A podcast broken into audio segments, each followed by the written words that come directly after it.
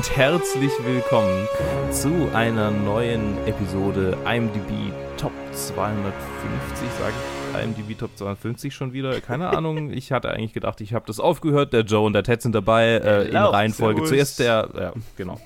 Gut, ja, dann ich äh, habe es ist, es ist, es ist eine Aufnahme. Es ist eine Aufnahme. Ähm, wir reden über Harakiri. Es ist endlich mal wieder eine Aufnahme. Ich habe schon wieder verlernt, wie das geht mit diesem Moderieren dieser, dieser Reihe hier. Ähm, und das sage ich alle zwei Folgen. Ja, ja, so ziemlich. ähm, tut, tut, mir leid für die lange Absenz, aber ähm, wir, wir, wir machen weiter und wir reden über Harakiri, beziehungsweise im Original Seppuku was, äh, was ich gerade schon mit Joe äh, off Mic besprochen hatte, äh, Seppuku, der Originaltitel, ähm, ist die tatsächliche Bezeichnung für Suizid durch ähm, Messer, durch Messer in Bauch äh, in, de, in der japanischen Feudalgesellschaft äh, äh, für, für Samurai quasi ein, eine Pflicht, wenn sie im Kampf besiegt wurden oder äh, wenn ihr, ihr Haus irgendwie ähm, äh, großen Schaden erlitten hat oder generell, wenn die Ehre verletzt wurde oder halt, ja, genau, halt äh, Suizid. Ähm, und die äh, Variante Harakiri ist einfach nur die ausgesprochene Version der Kanji, die äh, Seppuku ausschreiben. Also wenn man quasi die Kanji einzeln äh, ausspricht, dann sagt man Harakiri statt Seppuku. Und das ist einfach die unhöflichere Variante. Ha. Ah, okay. The more you know, the more you know. ähm, äh, ich, mich hat es nämlich irgendwann mal gewundert, warum es die zwei Worte dafür gibt. Dann habe ja, ich halt einfach das, gegoogelt. Das wundert mich schon lange. Ja. Jetzt weiß ich Bescheid. Aber nie genug gewundert, um selber nachzuschauen. Nee, nicht wirklich. Der Film ist von Masaki Kobayashi ähm, und es ist ein Samurai-Film aus dem Jahre 1962. Übrigens der drittbestbewertete Film auf Letterboxd. Ja. Ähm, und es spielen mit Tatsuya Nakadai. Nakadai? Äh, nee, das ist der Name. Nee, das ist der Name der. Es spielen Leute mit. Doch, doch, das ist der Schauspieler. Deren Namen nicht alle jetzt nicht aussprechen will. Ähm, ihr könnt euch die, die Billing-Liste gerne auf IMDb anschauen. Ich werde nicht schon wieder die japanische Sprache derart verschandeln, wie ich sonst immer tue. Ähm, und ich, ich sag noch ganz kurz was zum Plot und dann können wir in die Besprechung übergehen. Es geht um einen Ronin, also einen Samurai ohne zugehöriges Haus, einen, einen Herrenlosen, der nach äh, einem, einem Clankrieg, äh, also einige Jahre nach einem Clankrieg, in das Haus des, ähm, des herrschenden, ist es ein Shogun, des herrschenden Fürsten geht und dort äh, verlangt, äh, in dessen großen Platz Seppuku begehen zu dürfen. Und er äh, sitzt dann in der Mitte dieses Platzes und erzählt, weil der Sekundant, den er verlangt, äh, noch nicht da ist, äh, erzählt seine Lebensgeschichte. Yes. So, ähm, dann fangen wir doch mal mit äh, Ted an. Ted, wie fandest du den Film? Und hast du ihn schon mal gesehen äh, vor allem? Äh, nee, noch nie gesehen davor. Das war jetzt das allererste Mal. Ich habe auch wirklich nicht wirklich von dem Film gehört gehabt davor, wie sonst, also wie davor hatten wir Seven Samurai, was ja sehr, was ja ex der extrem ikonische, ikonischste hier Samurai-Film ist, aber über Harakiri hatte ich nichts gehört und mir auch nicht bewusst, dass das dann auch ein Nicht-Kurosawa-Film ist, was jetzt hier auch sehr überraschend ist. Wenn man mhm. über so ikonisch Japan denkt, dann ist eigentlich, also Samurai-Filme dann eigentlich immer Akira also Kurosawa ist der, an den man denkt. Und äh, ja, ich fand den Film richtig, richtig gut.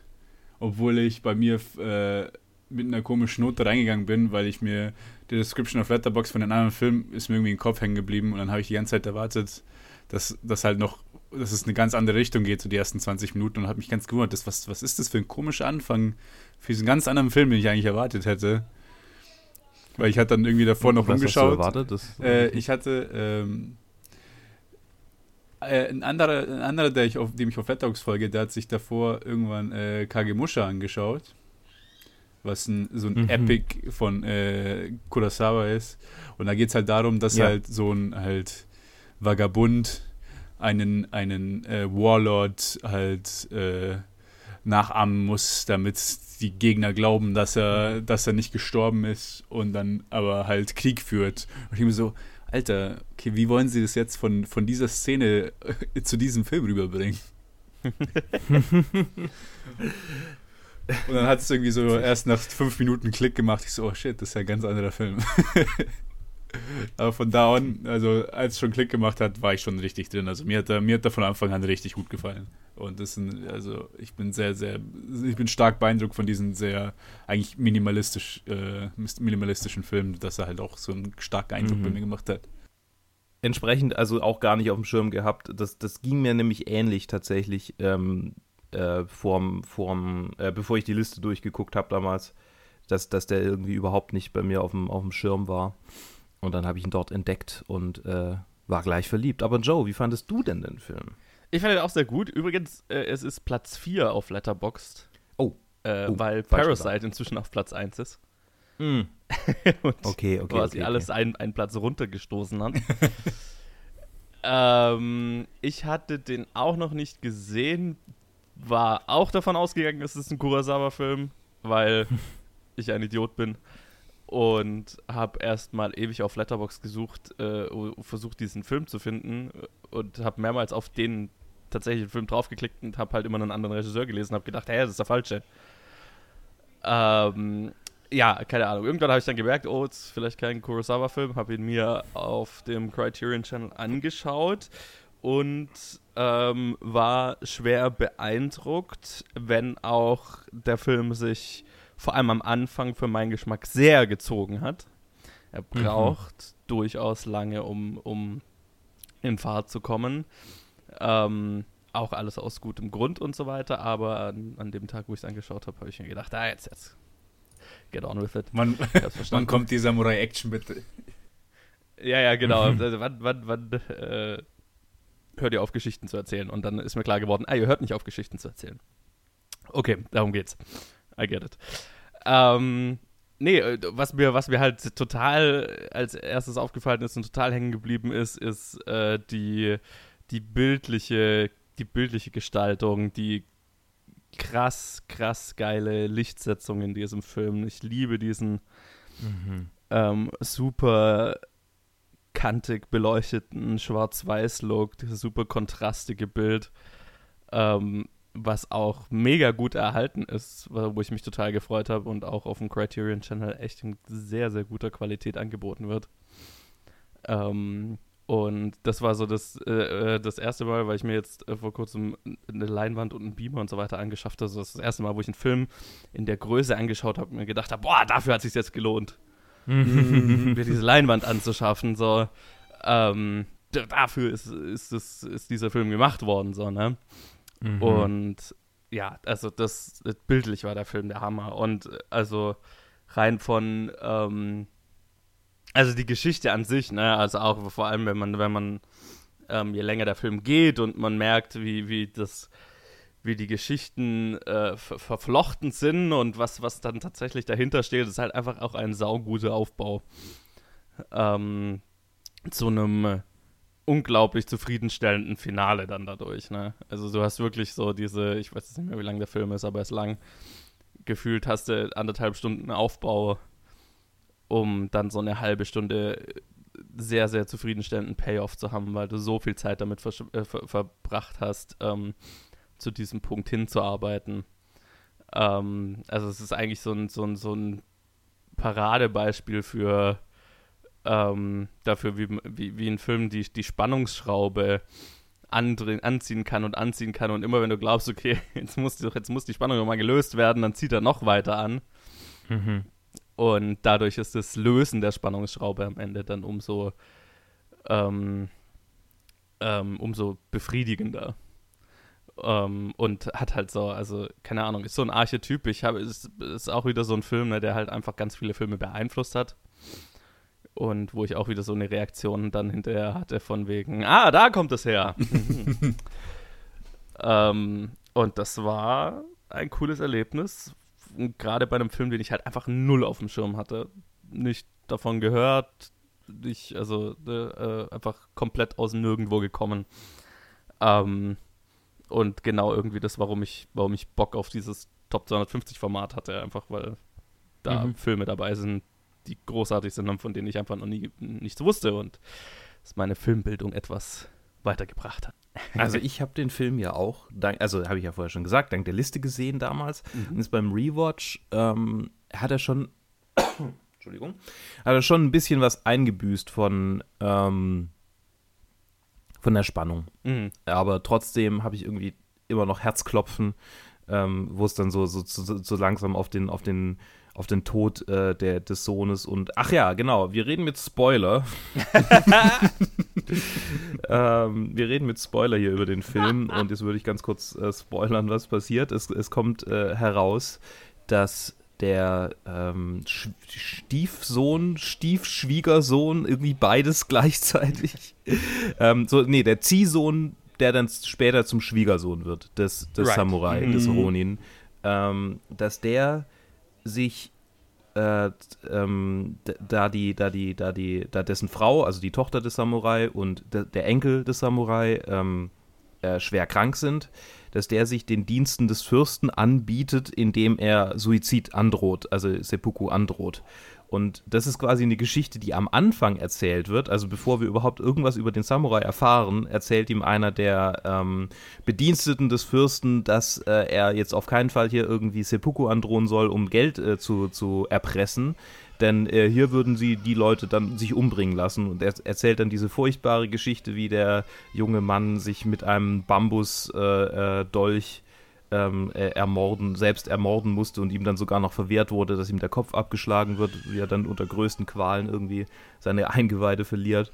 Ja. Ähm, und und äh, quasi später wird es aufgelöst und wir erfahren, das war sein Schwiegersohn und er hat Rache genommen, indem er alle drei Samurai, die dafür verantwortlich waren, dass ihm so ein Leid angetan wurde, ähm, besiegt hat im Kampf und ihnen den Zopf abgeschnitten hat. Äh, wobei diese dann danach auch alle Seppuku begehen müssen.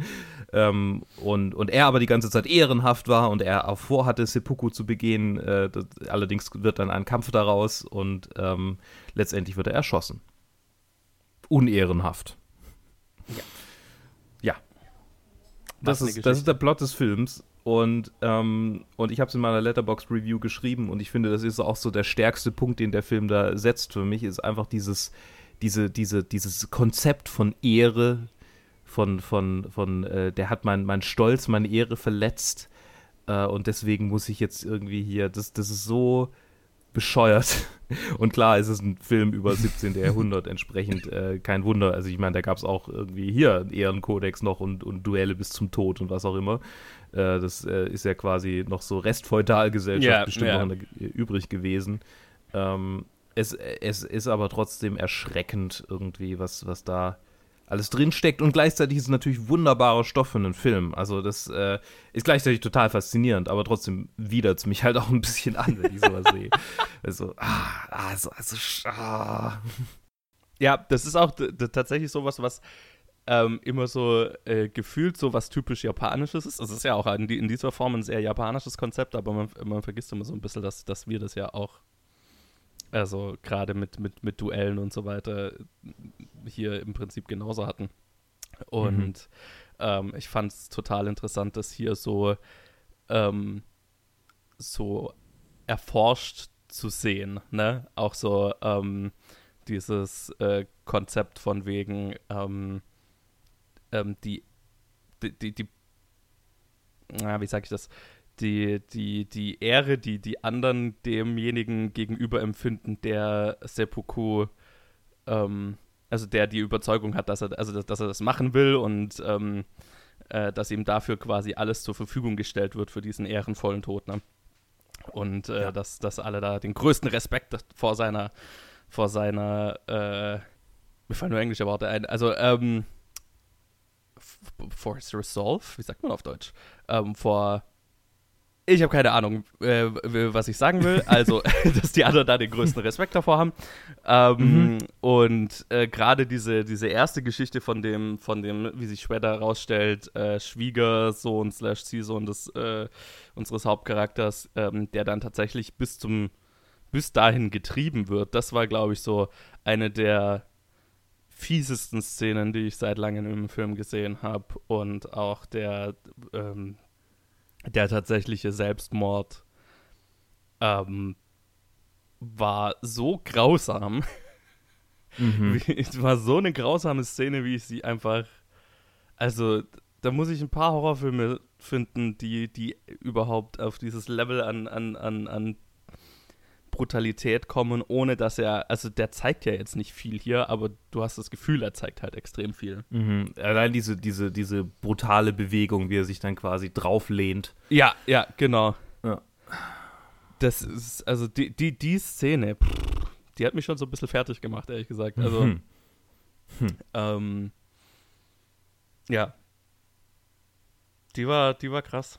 Also die, die ist mir auch, also die, ne, dieses, dieses Bild von seinem Gesicht und so weiter, das ist mir noch tagelang danach, habe ich das in Erinnerung gehabt, einfach weil das so, weil es mich so mitgenommen hat. Mhm. Ähm, ne, wenn es sich da so drauflädt und du alles, du siehst ja nichts, aber das ist halt alles, du siehst nur so ein bisschen Blut, was dann halt rauskommt und du weißt ja, okay, der hat es jetzt dreimal versucht und jetzt lehnt er sich da drauf, damit überhaupt irgendwas passiert. Und deine Vorstellung macht halt einfach den ganzen Rest. Deine Vorstellung macht es halt so, so übel. Ähm, und gerade, also gerade am Anfang des Films habe ich mich, also ne, das war ja auch der Teil, wo ich, wo ich mich dann so gefragt habe, okay, also das erzählt ihm wieder diese lange Geschichte von dem anderen Typ. Ähm, was soll das Ganze jetzt? Und ähm, das ist halt, was es dann am Ende so effektiv macht, weil du diese, diese super furchtbare Geschichte gehört hast, nur um dann hinterher zu erfahren, wie die Person, die das durchlitten hat, im, im Verhältnis zu, unserer Haupt, Haupt, zu unserem Hauptcharakter steht. Das ist, was es dann am Ende so effektiv macht. Das ist total, total effektives Storytelling. Ähm, Ja. Ja, was mich schwer beeindruckt hat. Ein, ein sehr früher Twist. Also nicht sehr früh Ja. im Sinne von innerhalb des Films, aber innerhalb der Filmgeschichte. So ein richtig, richtig ähm, gut exekutierter Twist. In dieser Form, ja. Also ich, ich, da- ich habe da jetzt keine Recherche dazu angestellt, aber das fühlt sich wie, wie ein, ein Trope an, der einfach durch diesen Film vielleicht das erste Mal gemacht Also im wurde. Anime auf jeden Fall. In, Im Anime gibt es viele, gibt's viele ähm, Instanzen, wo ich sagen würde, ja, da wurde Storytelling definitiv durch diesen Film ähm, beeinflusst. Ja. Oh, absolut, absolut. So wie diese Sachen von ähm, irgendwie Secret Badass, der sich dann irgendwie nach und nach seine Connection erzählt über Ja, zu diesem Ja. Hauptvillain und dann sagt und dann wird es halt immer härter und tragischer und wir haben uns eigentlich schon immer gekannt und du bist der, der mir vor 20 Jahren das angetan hat und ja, Mhm. ja, genau. Du hast meine Eltern umgebracht, so, ne, was so die, die, die klassischste Version wahrscheinlich davon ist. Ja. Ähm, von, von dem Kind, das. Äh, Und das wird ja sogar in, in äh, Fanfiction, also in amerikanischer Fanfiction, japanischer Filmkunst äh, äh, aufgegriffen. Was? Nämlich Kill Bill. Ach so, ja. ich dachte gerade, hä? ja, ja, total. Total.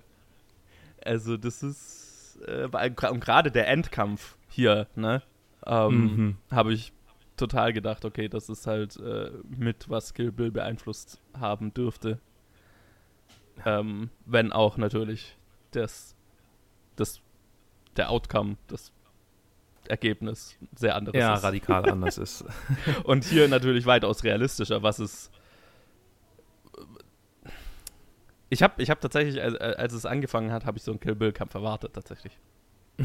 ähm, was es aber äh, zufriedenstellender tatsächlich am Ende gemacht hat, ähm, war, dass es sich eben so real angefühlt hat, dass er eben nicht hier irgendwie jetzt einfach alle, alle umlegt. Ähm, Mhm. Auch wenn es im, Moment äh, natürlich das ist, was ich gewollt hätte, Wo- worauf ich mich gefreut hatte. Aber ähm, am Ende hatte ich den Respekt, hatte ich sehr viel Respekt davor, dass der Film eben nicht die leichte Route gegangen ist damit. Ne?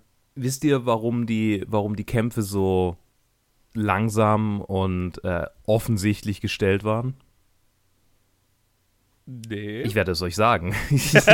Ähm, die haben mit echten Schwertern gedreht. Mit tatsächlich scharfen Katana. Weil 60er Jahre, ne? Scheiß drauf. Jesus. Okay. Ich meine, Let's get fucking real. Ja, Und ähm, gerade äh, Tatsuya Nada- Nakadai, ähm, Nakadai vermutlich eher, ähm, also der Hauptdarsteller, äh, hatte größten Respekt davor und hatte richtig Schiss. Und sie hatten einige professionellen äh, Schwertkämpfer am Set, die, Ja. die quasi Instruktionen gegeben haben und natürlich auch die Choreografie gemacht haben und alles, aber das, das hat nicht gereicht. Also es war wirklich so, er hatte so Schiss. Äh, entsprechend waren die Kämpfe alle so, so richtig so, okay, wir, wir, wir stoppen wirklich 10 Zentimeter, bevor da überhaupt irgendwas äh, nur in die Ja. Nähe kommen kann. ja. Ja. Krass, ich frage mich Richtig immer, bescheuert. okay, habt ihr, konnte ihr nicht irgendwie ein paar stumpfe Waffen in Auftrag geben oder was ist das Problem? ja, vielleicht, vielleicht wollte er es einfach real keepen, der Kobayashi. Ich meine, gibt es ja auch so ein Kurosawa-Ding, ne, wo, ich weiß gar nicht, in, in Throne of Blood ist es, glaube ich, wo mit echten Pfeilen auf äh, Toshiro Mifune gefeuert wurde. Ja, aber ich meine, Mifune saß dann wahrscheinlich da und dachte, ja, geil, geil. Ja, ja, ich glaube, der, der hat es jetzt, den hat es wahrscheinlich weniger gestört als ihn hier, aber. Er hat versucht, ähm, mit, seinem, mit seinem Mund zu fangen. Ja, genau. Aber das war halt so ein anderes Beispiel, wo ich mir gedacht habe, Leute, ey, das muss doch eigentlich nicht sein. Aber sure. Alles, schon alles für den Realismus hier. Ja, ist so. Aber ist, weiß man, ob da tatsächlich jemand verletzt wurde dabei oder ist es glimpflich verlaufen? Steht nichts, habe ich jetzt nichts nichts drüber Okay. gefunden, ob da jemand verletzt wurde. Weil das schreit ja förmlich danach, vielleicht, ne? vielleicht steht da noch irgendwas drüber, da habe ich nicht. Ich habe tatsächlich heute nicht so wahnsinnig viel Recherche betrieben, aber ich habe Mhm. zumindest mal die Trivia schon mal durchgelesen gehabt, von daher äh, dachte ich, ja, da so ein paar so ein paar Sachen weißt du schon. Ich, Ja. ich gucke gerade mal kurz nach. Sollte, sollte uns über die Episode bringen.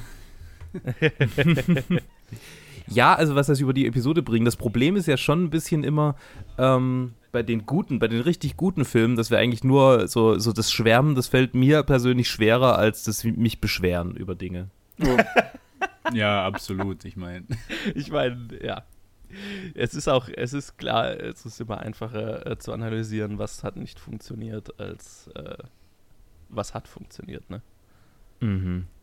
vor allem, weil man Ähm. oft halt auch, also wenn irgendwas nicht funktioniert, dann sticht es halt ins Auge und das kann man dann auch besser drüber reden. Und wenn halt irgendwas gut funktioniert, dann weiß man eigentlich im, am, am Anfang eigentlich nur, dass es einem gut gefallen hat, aber jetzt wirklich die Gründe dahinter, wieso das so gut ist, ist dann wieder so, ja, okay, ich kenne mich da jetzt nicht so aus. Ich weiß einfach nur, dass es geiler Shit war. Ja.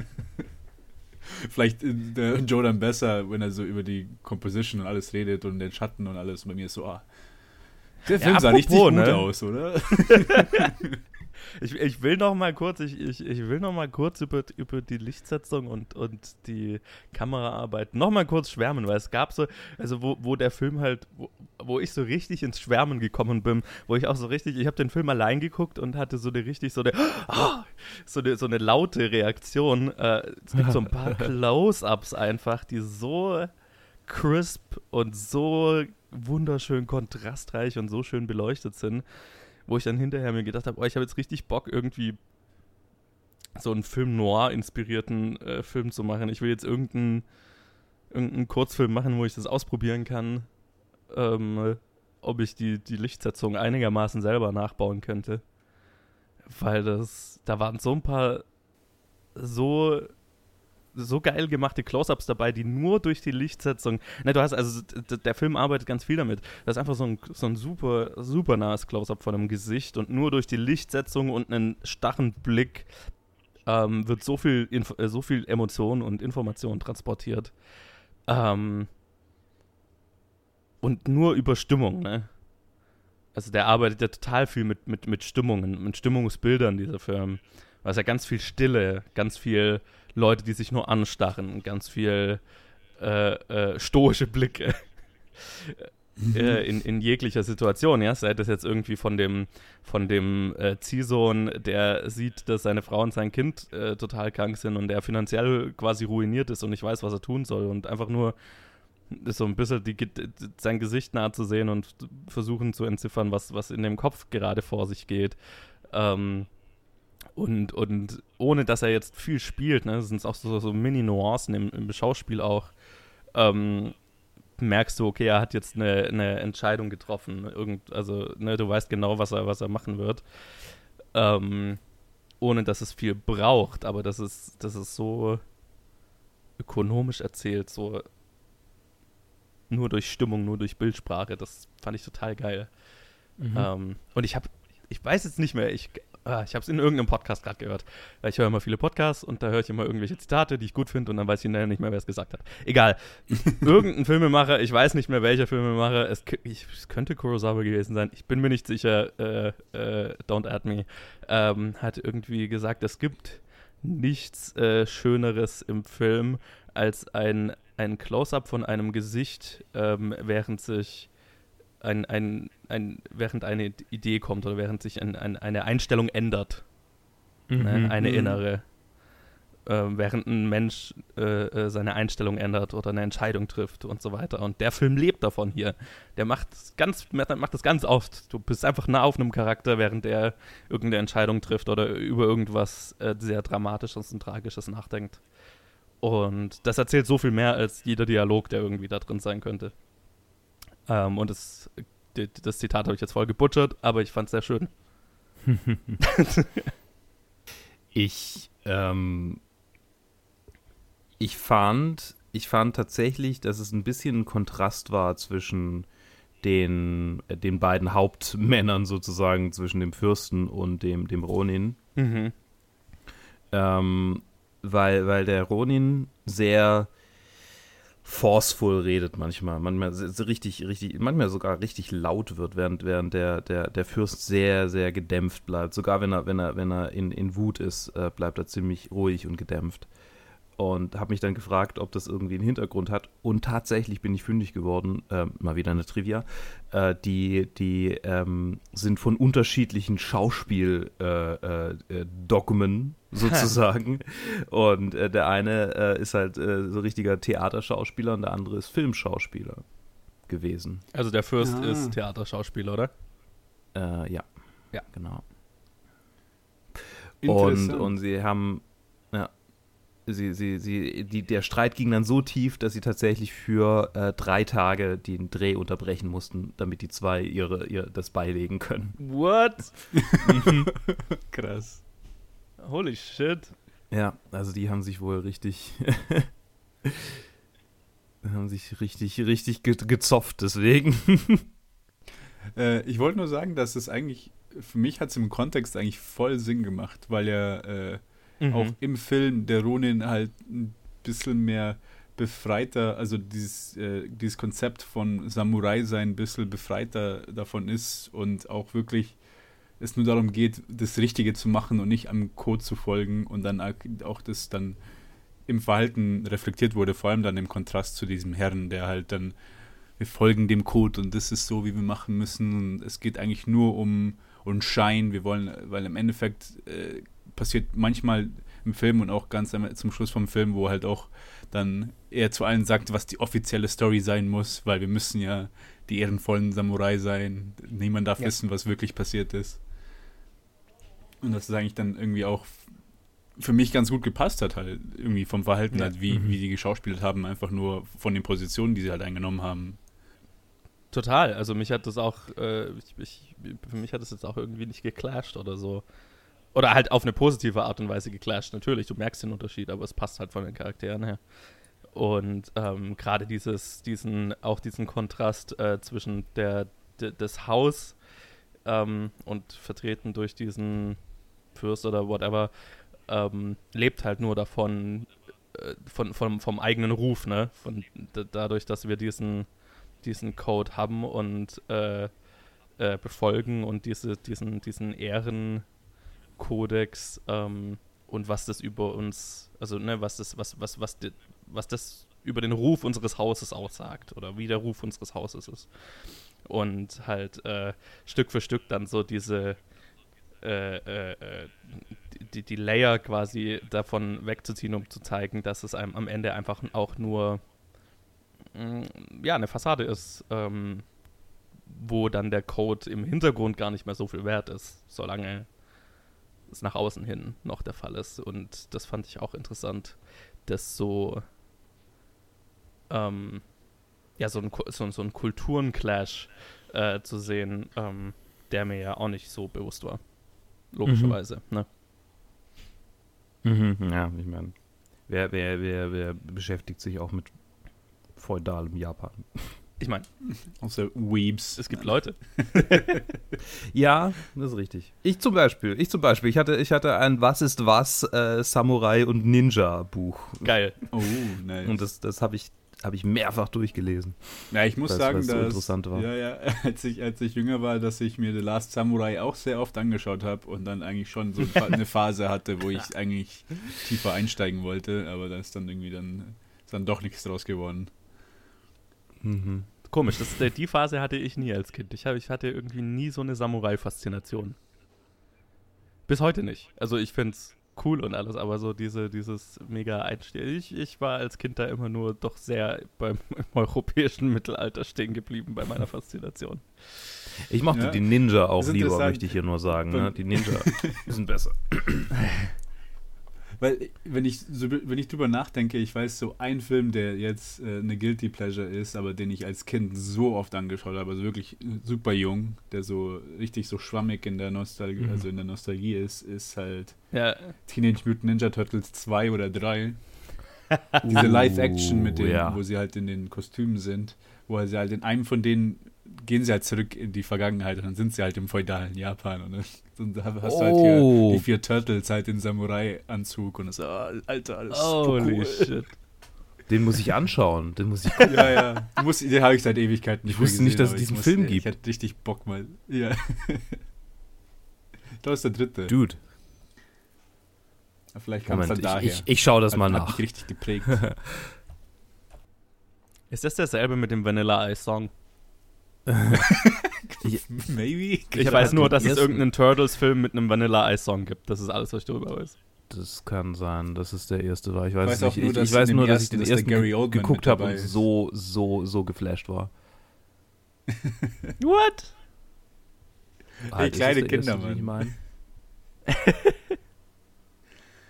Wo ist der Gary Oldman? Wen, wen, wen, Ich bin mir ziemlich sicher, äh, nee, halt in so einer kurzen Szene ist er so kurz dabei für eine Frage von, von Shredder, also, glaube ich. Oder ist es irgendein Ah, anderer echt? bekannter Schauspieler? Ich, aber ich glaube, es ist Gary Oldman. Sam Rockwell spielt mit. Ah, Sam Rockwell ist es, nicht Gary Oldman. ich glaube schon, nee, der war schon zu alt, aber so wie ich ihn in Erinnerung habe. Ja, Sam Rockwell. Sam Rockwell. Ja, der war richtig cool, der Film. Den, den, ähm, der ist halt auch so, so richtig 90er einfach. So Turtles 3, genau. The Turtles find themselves transported back in time to ancient Japan. 4,8 auf IMDb. Und die haben alles Samurai-Outfits an auf dem einen Cover hier. Ja, oh Gott. Oh ja, den muss ich anschauen. Den muss ich anschauen. Der sieht richtig bescheuert aus. Noch so eine Sache, für die ich nie so eine Faszination hatte. Teenage Mutant Ninja Turtles. Oh, ich habe ich hab Teenage Mutant Ninja Turtles Tapete geschenkt bekommen von einem What? aus dem Dorf und äh, habe dann realisiert, dass wir Tapete in einem Holzhaus vielleicht nicht unbedingt irgendwie so an die Wand klatschen können. ähm, also in einem Vollholzhaus und äh, entsprechend äh, war ich dann sehr enttäuscht und dann stand die ewig im Eck und ich habe sie Oh. verwendet. Ah. Der Ja, mit. sehr traurig, sehr traurig. Seither liebe ich. Also das war tatsächlich einfach, dass ich diese Tapete hatte und die von einem älteren Jungen mir quasi einfach geschenkt wurde. Ja. Das war so der einzige Grund, warum ich die Teenage Mutant Ninja Turtles überhaupt irgendwie kannte. Und dann habe ich diesen Film gesehen, den ich irgendwie auf VHS von irgendjemand irgendwoher hatte. Und es war Liebe auf den ersten Blick. War toll. Dann habe ich die ganzen Gameboy-Spiele gekauft. So, zurück zu äh, Harakiri. äh, ich finde, ähm, es, es, es, ist immer, es ist immer sehr offensichtlich, wie, wie die, die, die Einstellung von jemand äh, zu, zu, diesem, zu diesem Thema ist. Okay, ich habe ich hab mich selber aus, ausgebullshittet. Ich, was ich, worauf ich hinaus wollte, war ähm, diese. Ich, ich will noch mal, ich will noch mal über diese Ehr, Ehren, Ehrenkodex-Sache reden. Right. Okay. Weil das war ja in den 60er Jahren schon auch so, ähm, klar, ist mal eine Weile her, aber trotzdem so im Nachgang des Zweiten Weltkriegs äh, ähm, war ja schon auch so die Frage, äh, welche, welche Werte haben wir vertreten und äh, wie, wie können wir uns irgendwie in Zukunft vielleicht anders verhalten.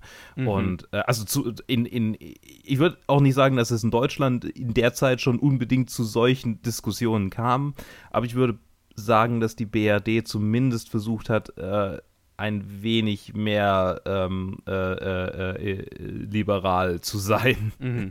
in dieser Zeit. Und äh, das, das ist, später wurde es ja dann, ging es ja dann auch noch weiter weg von, von der ganzen Nazi-Scheiße. Aber die frühe CDU war natürlich schon noch so ein bisschen so eine halbe Nazi-Partei, muss man schon sagen. Und ähm, entsprechend, äh, Japan hatte ja noch weniger, also fast gar keine Vergangenheitsbewältigungs-, äh. Im Gegenteil, da wurde ja sogar manches so richtig verklärt. Ja. Und ich hatte den Eindruck, dass es so ein bisschen auch ein Statement war, so ein bisschen auch so diese, diese, diese Sachen, die wir da in unserer Kultur verklären, dieses Bushido, das Samurai, das bis heute irgendwie noch so nachhalt, dass das immer noch so eine Tradition ist, die wir nicht kritisch bewerten, sondern die einfach, das ist gut, das war so. Ähm, das äh, ist auf jeden Fall ein ziemlich klares politisches Statement, würde ich sagen, für das Japan Mhm. der damaligen Zeit. Selbst für das Mhm. Japan der heutigen Zeit, die sind ja immer noch rechtskonservativ. Und ähm, die, die, das, das führte, glaube ich, auch dazu, dass der Film außerhalb Japans dann, also als Nischending, ähm, ein bisschen beliebter war als innerhalb Japans. Hm, interessant. Zumindest habe ich so was, ne, einen, einen kleinen Factoid irgendwo am Rande in einem Artikel gelesen, der so in diese Richtung deutet, dass er so quasi in Japan schon kommerziell erfolgreich war, aber dass es schon Kritiker gab. Das ist übrigens auch ein interessantes Double Feature entsprechend mit Seven Samurai, ne? Mhm. 180. 180. Ja. So, das eine sagt quasi so, ja, diese Werte sind alle gut und richtig und wichtig und das andere sagt, diese Werte ähm, haben vielleicht auch ganz schön krasse Fehler, die wir vielleicht äh, benennen sollten und vielleicht auch ändern sollten. Ja.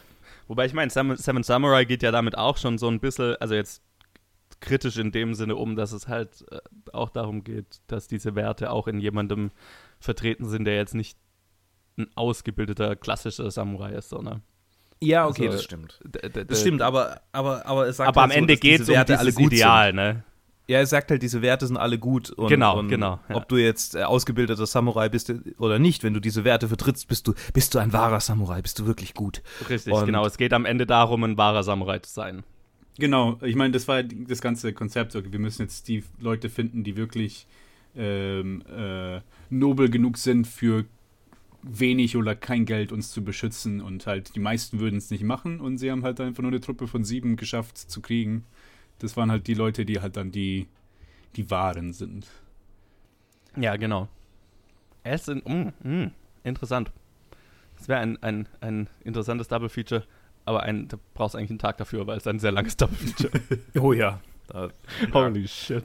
Was machst du die nächsten fünf Stunden? Oh, ich gucke zwei Filme.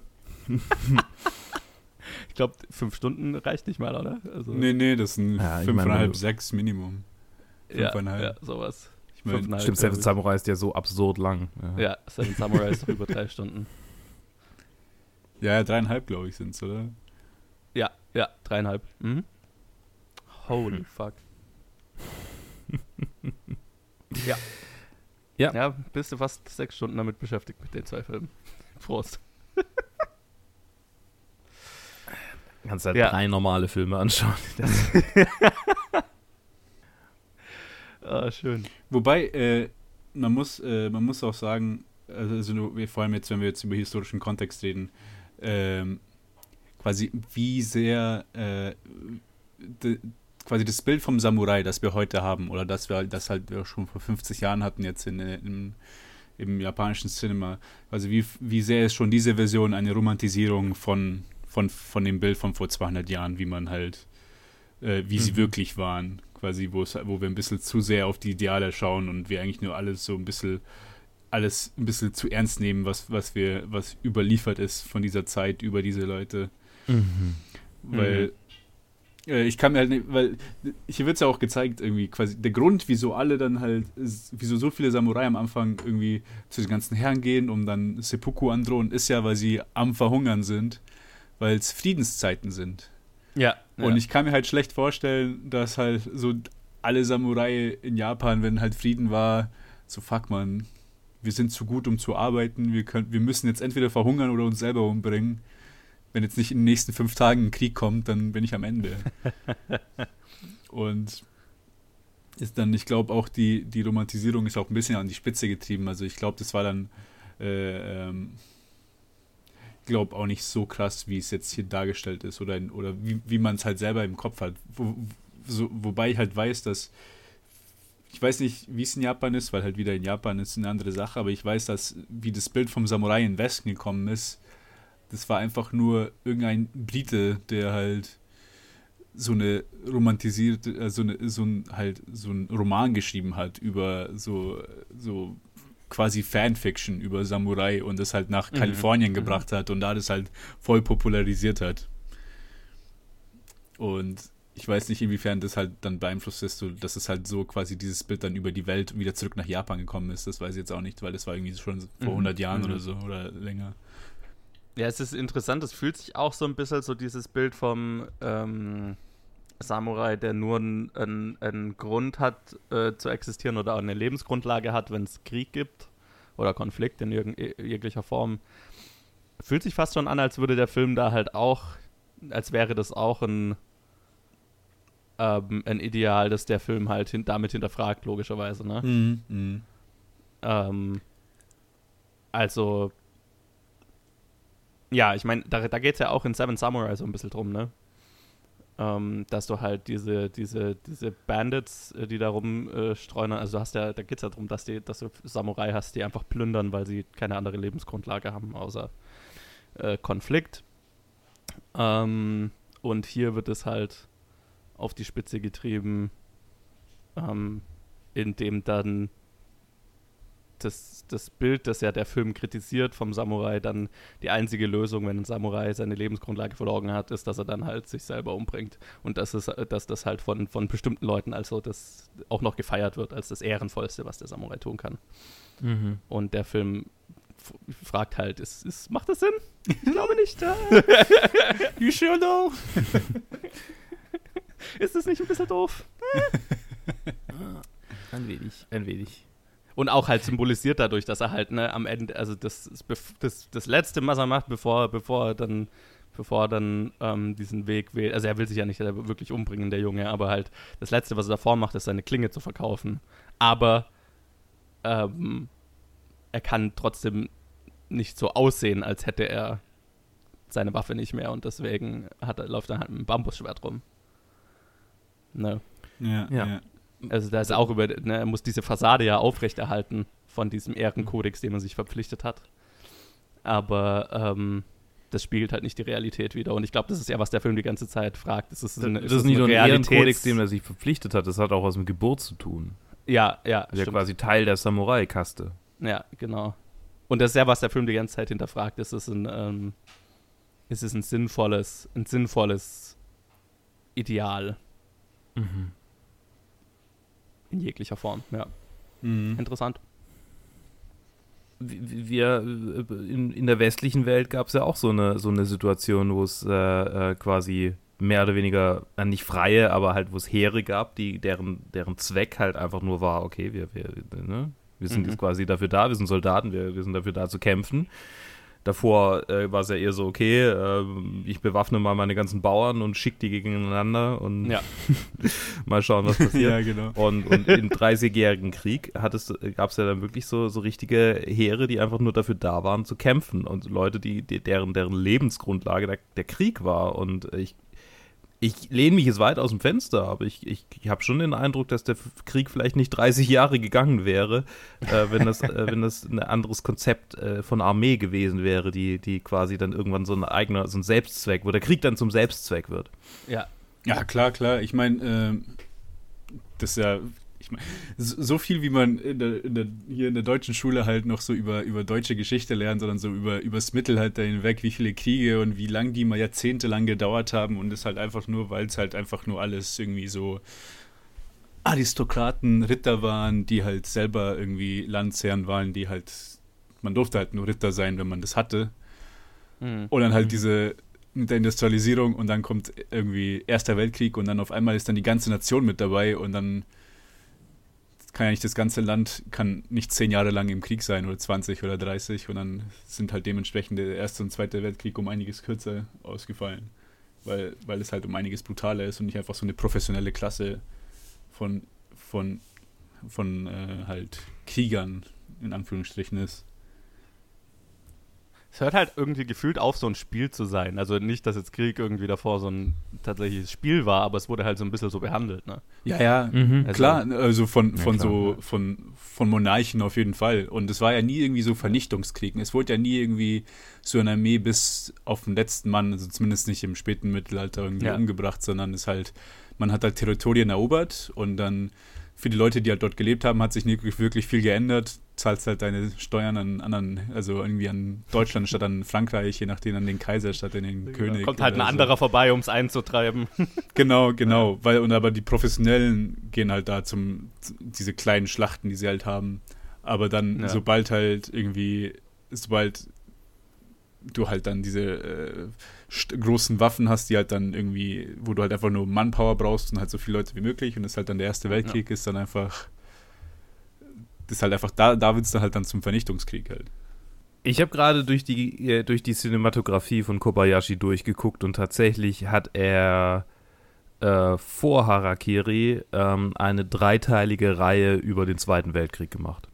Huh. Jo, Ja, in der er ähm, quasi die, die, die, die Kriegsbeteiligung äh, am Zweiten Weltkrieg stark in Frage gestellt hat und sehr, sehr, sich sehr kritisch über, über die japanische, äh, über das japanische Verhalten geäußert hat. Ist das, äh, ist das The Human Condition? Ja, barfuß Okay. durch die Hölle. Deutscher lustigerweise, oder was heißt lustigerweise, äh, The Human Condition Part 3, also der dritte Teil, ist der neuntbestbewertetste Film auf Letterboxd. Titel. Ha. Ah, das, ich, das hatte ich gestern auch äh, nachgeschaut. Ich so, oh, okay, dann muss ich mir noch Part 1 und 2 anschauen, bevor ich mir den Part 3 da anschaue. Ja, ne? Also, Auf IMDb natürlich. Ach, das ist auch mit Tatsuya Nakadai. breit. Mit demselben Hauptschauspieler. ah, Ja, ja, ja. Tatsuya Nakadai. Hä, hä. Und er hat in diesem, er er hat in diesem Kurosawa, kann es sein, dass er in diesem Kurosawa-Film mitgespielt hat, den du vorher erwähnt hast, Ted? Ja, er hat in Kagemusha mitgespielt. Da, Und er hat auch bei den Seven Samurai mitgespielt. Und in, ja, stimmt, ja, klar, Seven Samurai, da, da, das hatte ich ganz vergessen zu erwähnen, das äh, klar. Wer war der in Seven Samurai? Keine Ahnung, aber er war dabei. Ich hab Er mir so, war- oh Gott, der, er der, war sieht, der sieht Mifune schon ein bisschen ähnlich, Mann. Mit dem Ja, ja, aber er ist nicht Mifune. Ähm, er war, er war der, bei de, also einer von denen, wo wir, wo wir dann irgendwie hinterher gerätselt haben, so irgendwie, wer war jetzt der Sechste und wer war jetzt der Siebte? Ja, ja, okay. Ich glaube, so, er war also einer von denen, die nicht so viel vorkommen. Ja. Ach nee, okay, war, er- war Samurai Wandering Through Town, not credited. Ah ja, okay, gut. Keiner von den Haupt. Dann äh, habe ich ihn auch wieder verwechselt. naja. Mwap, Naja. mwap. Ja. Aber ähm, ja, es er hat eine lange, lange Film, Film, äh, Filmografie hinter sich. Und er Echt hat, krass. er arbeitet ja noch, krass. Der hat ja 2013 hat er noch, war noch Voice Actor in The Tale of Princess Kaguya, dieser Ghibli-Film. Hm. Cool. Der, der, der letzte richtig veröffentlichte Ghibli-Film, wenn ich mich recht erinnere bisher. Das war ja, das war doch ein Double Äh. Release mit The Wind Rises. Genau, ja. Ja. Und habt ihr gesehen, dass Ghibli jetzt dann einen, einen computeranimierten Film rausbringt? Oh, nee, wusste ich nicht. Die, Hm. also es kommt, kommt jetzt dann irgendwann raus. Der erste Cool. komplett computeranimierte Ghibli-Film. Schaut weird aus. Weil so, es ist derselbe Gibt's Stil, einen Trailer? in 3D. Ja. Wie, wie, wie heißt der? Man Lass mich das recherchieren, redet weiter. Okay. ähm, ich gucke mir gerade Bilder von Ran an und Ran äh, sieht wegen diesem alten Mann äh, mit, mit diesen Haaren schon ganz schön weird aus. Ich weiß, dass der Film so, Der, so der mega Film ist so legendär gut. ist und man sich, sich den angucken sollte, aber irgendwie sieht es auch echt albern aus. Also, der den Film heißt seit- Aya Ah, and okay. the Witch. Aya and the Witch heißt er. Und Ah, okay. ist der erste äh, ja, 3D Ghibli-Film. Ich schicke euch mal einen Link, dann könnt ihr euch das mal anschauen. Und, Super, vielen Dank. Aber er Ne? war, also er war, Tatsuya Mhm. äh, Nakadai war halt dieser alte Mann in Ran, der Äh, mhm. irgend- verrückt. Den haben sie ja ganz schön, ganz schön äh, maskiert und geschminkt, dass er, dass er da so krass. Mensch, der, der hat echt viel in seinem Leben gemacht. Holy Ja. shit. Ran muss ich mir auch mal anschauen. Den habe ich auf Blu-ray noch schon seit über einem Jahr rumliegen. Ich glaube, den hatte ich mir irgendwie letztes Jahr auf Mubi oder so angeschaut. Das ist wirklich ein Hammer, Hammer-Film. Mhm.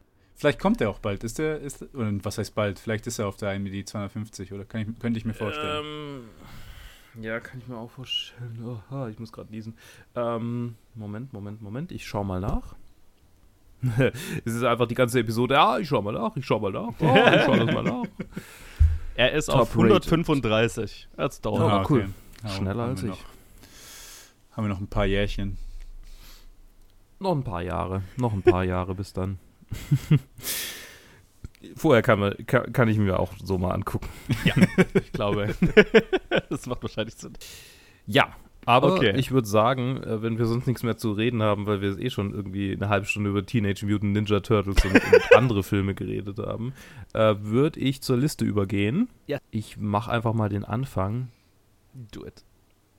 Äh, ich habe Harakiri relativ weit oben eingeordnet, auf Platz 8 tatsächlich. Vor One Flew Over the Cuckoo's Nest und hinter Schindlers Liste, weil er mir, also tatsächlich auch höher als Seven Samurai, weil äh, dieses, dieses, äh, diese sozialpolitische, schon fast ähm, äh, Komment Kommentar, äh, der hat mir einfach äh, noch zusätzlich zugesagt.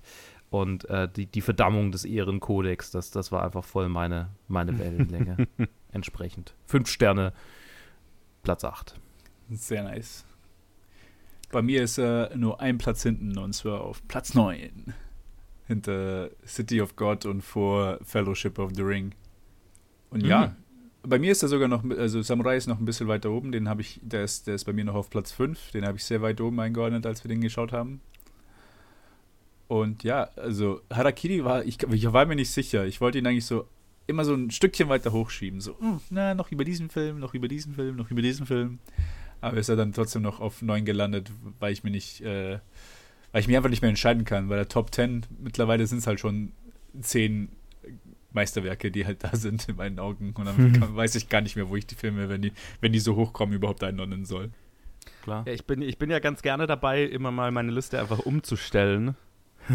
und ich habe das gerade einfach mal nebenher gemacht und habe dann auch äh, einfach angefangen, äh, Harakiri. Ich hatte den erst so auf Platz 14. Und dann habe ich gedacht, jetzt hier übers Gespräch, habe ich gedacht, nee, er ist eigentlich noch besser. Ich schiebe ihn mal noch weiter hoch, weiter hoch, weiter hoch. Und dann der eine Film, an dem er dann nicht vorbeikam, war dann Seven Samurai. weil ich den doch äh, äh, äh, nochmal, also die sind, die sind halt vergleichbar gut, logischerweise sind zwei japanische Filme, die sich mit einem ähnlichen Thema beschäftigen. Ähm, und wie wir ja gerade gesagt haben, zwei Seiten derselben Medaille sozusagen. Zwei Sichten auf dasselbe Thema.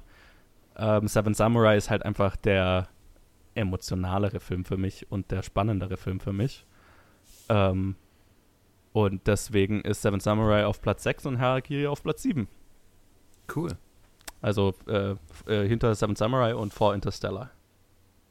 Das freut mich, dass äh, der so cool, so gut ankam.